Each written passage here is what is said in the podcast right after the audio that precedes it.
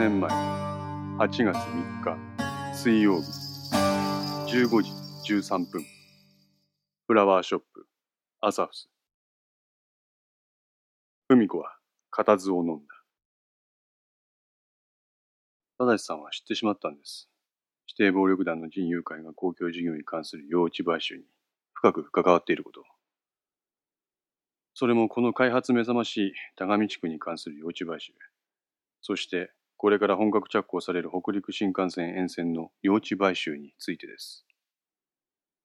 用地買収にありがちな不正は、地権者が取得者に対して賄賂を送り、用地取得の査定に便宜を図るよう依頼するというものです。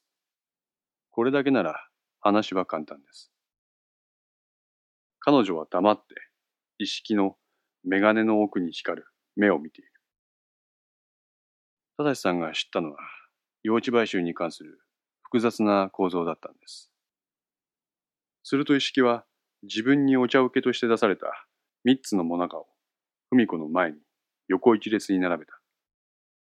左から順番にマルホン建設、人友会、そして国としましょう。国の用地買収というものは計画から実施まで非常に長い歳月をかけるものです。当事者においては用地買収の実施そのものの是非は当然もちろんのことなんですけども、実際にその用地が買収対象になるかどうかっていうのが最大の関心事項なんですね。そこでまず、このマルホン建設工業が登場します。意識は左側のモナカを手に取った。マルホン建設は国会議員の本田義行の実家です。彼は建設業界出身ということもあって、その分野に関しては深い見識を持っています。マルホン建設自体が公共事業を生りとしていることから、彼が省庁とのパイプを作るには特段苦労はしませんでした。彼は国土建設省の属議員として政界で活躍をします。政務次官や党の部会長などを経てその影響力を高め、政策の決定に深く関与してきました。彼はモナカを畳の上に置いて話を続ける。今から25年前のことです。マルホン建設はこの高見地区周辺の土地を買い漁っています。バブル華やかなりし時代ですね。誰もが投資をすれば儲かるなんて言われたバカみたいな時代です。マルホン建設も周囲と同じように不動産投資を積極的に進めます。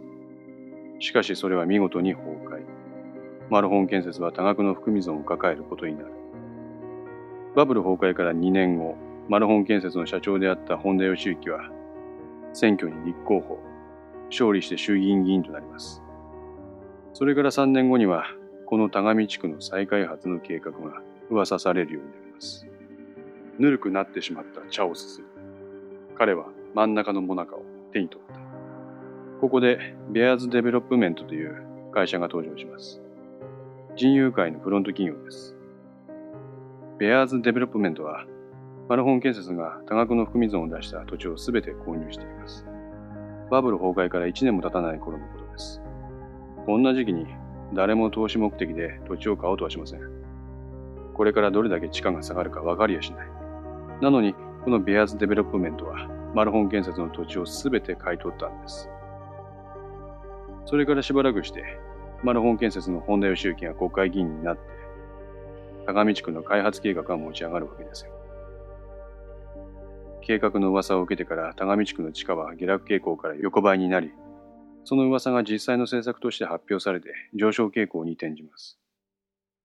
発表に伴って、この辺り一帯の用地買収が必要となります。結果的にベアーズデベロップメントの用地は全て国によって買い取られることになりました。お母さん、お分かりでしょう？マルホン建設は評価損の土地をさっさと売却したかった。それに応じたのがベアーズデベロップメント。今後、どれだけの不利益を被るかわからない契約なんぞ、誰も自ら進んで結びません。しかし仁熊会のフロント企業がそれを引き受けた。不自然ですね。おそらくマルホン建設の社長であった本田義行が、公共事業に何らかの影響を持つ存在になることで、将来的にベアーズデベロップメントに利益をもたらす密約でもあったんでしょう。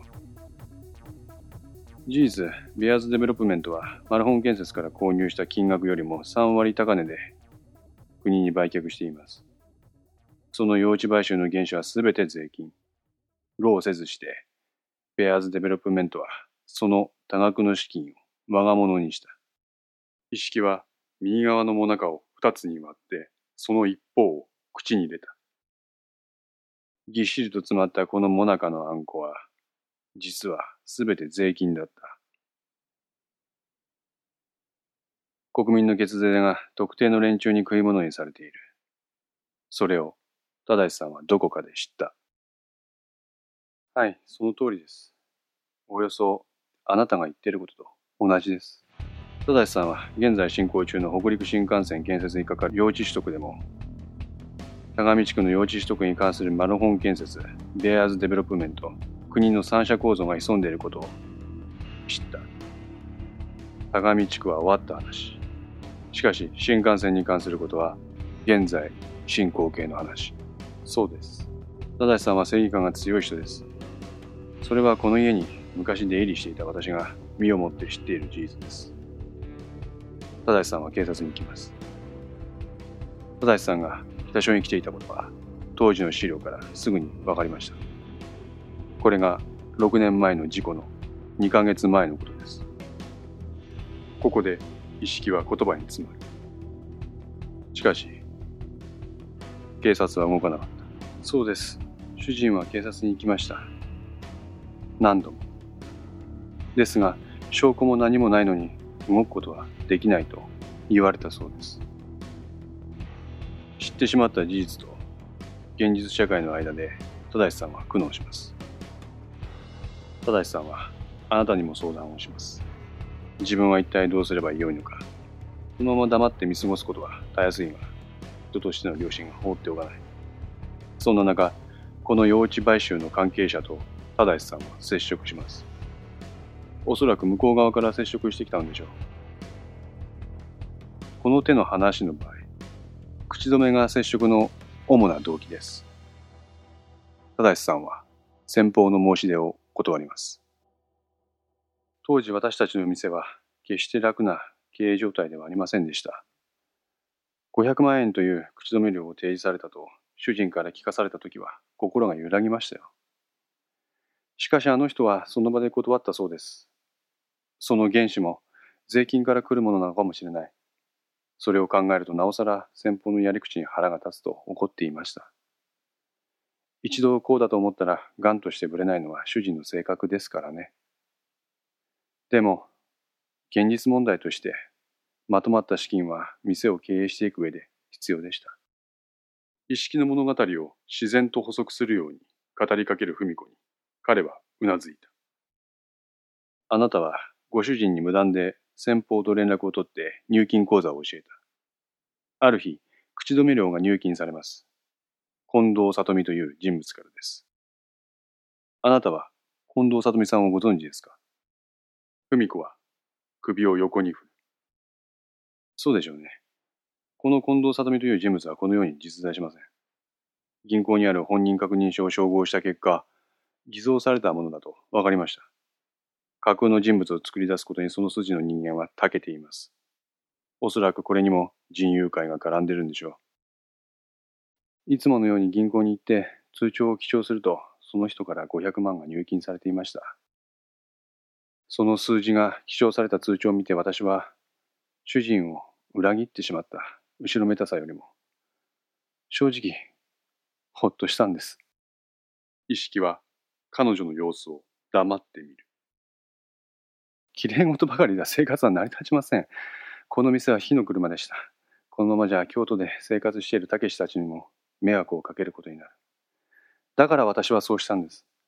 ですが、主人は違いました。あの人は曲がったことが大嫌いです。今回の件もそうです。ですから、私が口止め料をもらったと知ったときは、烈火のごとく怒りました。そうでしょうね。私は間違っていました。今回の件はあくまでも主人とマルホン建設とベアーズデベロップメントの間での話です。私はそのことについて主人に相談されただけ。そこに降って湧いたように500万が入ってくるかもしれないという話があって、それにすがった。目先のお金に目がくらんだんです。お気持ちはよくわかります。あまり自分を責めないでください。主人は絶対に受け取れないお金だと私を諌めました。そして翌日銀行でそのお金を全額引き出しました。意識は通帳の写しを眺めて、払い出しの欄に500万の数字が記入されているのを確認した。その夜のことです。主人が事故で死んでしまった。文子はその場で泣き崩れた。私が悪いんです。私が目先のお金に目がくらんだからです。文子にかける言葉がなかったが、このまま彼女の様子を見ているわけにはいかない。うかうかしていると赤松も店に帰ってくる。お母さん、自分を責めても何の解決にもなりませんよ。そう言うと意識はハンカチを取り出して文子に差し出した。涙を拭いてください。意識は通帳の写しに目を落として話を続けた。500万は確かに事故当日に引き出されています。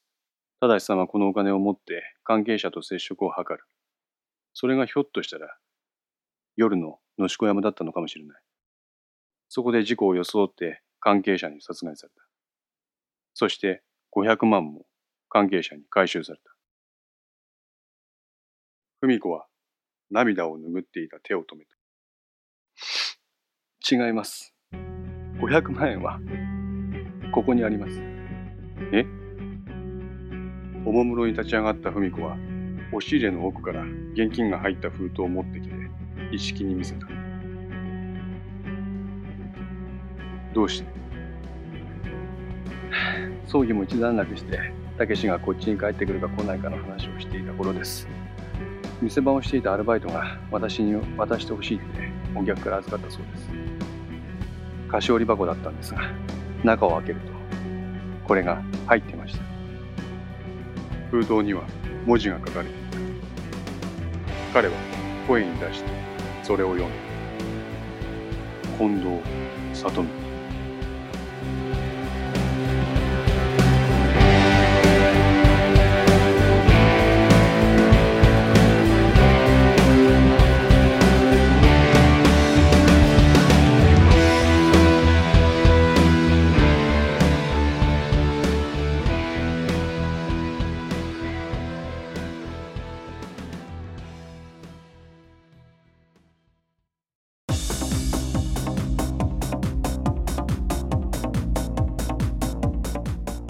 5の線いかがでしたでしょうか？このお話は不定期更新ですが毎週1話ずつ更新できるように鋭意作成中です。ご意見やご感想などがありましたらぜひともお寄せください。